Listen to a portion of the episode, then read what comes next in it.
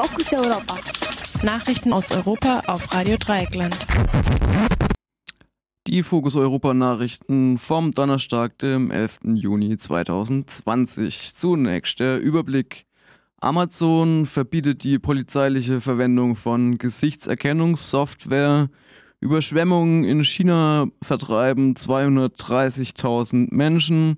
Polizei in Mexiko ermordet 16-Jährigen. Historische Orte von australischen Ureinwohnern durch Mine bedroht und Coronavirus-Pandemie verursacht massive Verschmutzung der Meere. Und nun zu den Themen im Einzelnen.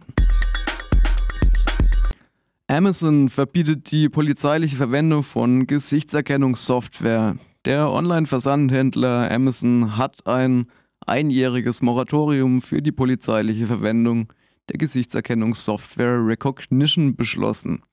Amazon hatte vor kurzem seine verbale Unterstützung für Black Lives Matter verkündet. Der Verkauf der Software an die Polizei hatte darauf zu heftiger Kritik geführt.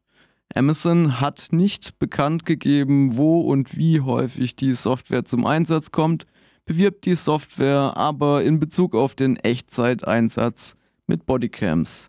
Gesichtserkennungssoftware steht stark in der Kritik, den Ausbau von Massenüberwachung voranzutreiben, trotz einer hohen Fehlerquote und häufiger Diskriminierung gegen Menschen mit anderer Hautfarbe.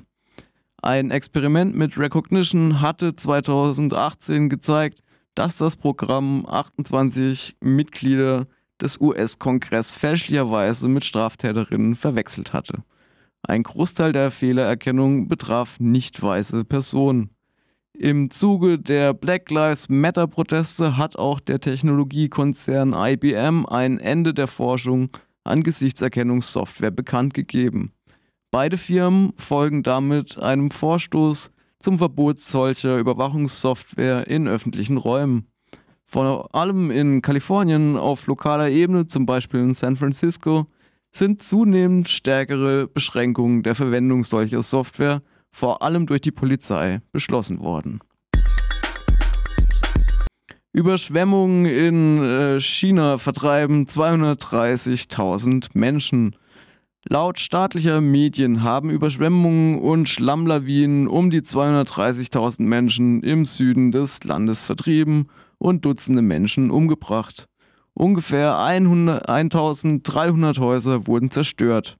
Starke Regenfälle lösten die Überschwemmungen und Schlammlawinen in der beliebten Touristenregion aus. Die offizielle staatliche Nachrichtenagentur Xinhua berichtet, dass mehr als 110 Flüsse über die Ufer treten. Die Überschwemmungen folgen auf einen starken Rückgang des Tourismus aufgrund der Coronavirus-Pandemie und verstärken diesen nun weiter. Der direkte ökonomische Schaden wird dabei auf ungefähr 4 Milliarden Yuan geschätzt. Das entspricht ungefähr 500 Millionen Euro. Polizei in Mexiko ermordet 16-Jährigen. In der südmexikanischen Stadt Oaxaca hat die Polizei den 16-jährigen äh, Alexander erschossen. Der Junge war auf eine, einem Roller an einer Tankstelle, um sich etwas zu trinken zu kaufen, als die Polizei das Feuer eröffnete und ihn äh, in den Kopf traf. Eine Untersuchung des als Unfalls betitelten Falls wurde eröffnet, doch bisher keine Details bekannt gegeben. Die Ermordung des Jungen folgt nur wenige Tage nach einer Welle der Empörung in Mexiko über den Tod des Bauarbeiter Giovanni Lopez, der einen Tag nach seiner Verhaftung wegen Verstoß gegen die Maskenpflicht durch die Polizei tot aufgefunden wurde. Die Proteste gegen Polizeigewalt, die auf die Verhaftung folgten, wurden mit Polizeigewalt konfrontiert. 80 Personen auf dem Weg zu einer Demonstration waren dabei von Zivilbeamten verhaftet und über Stunden festgehalten, verprügelt, mit dem Tod bedroht und in isolierten Gebieten wieder freigelassen worden.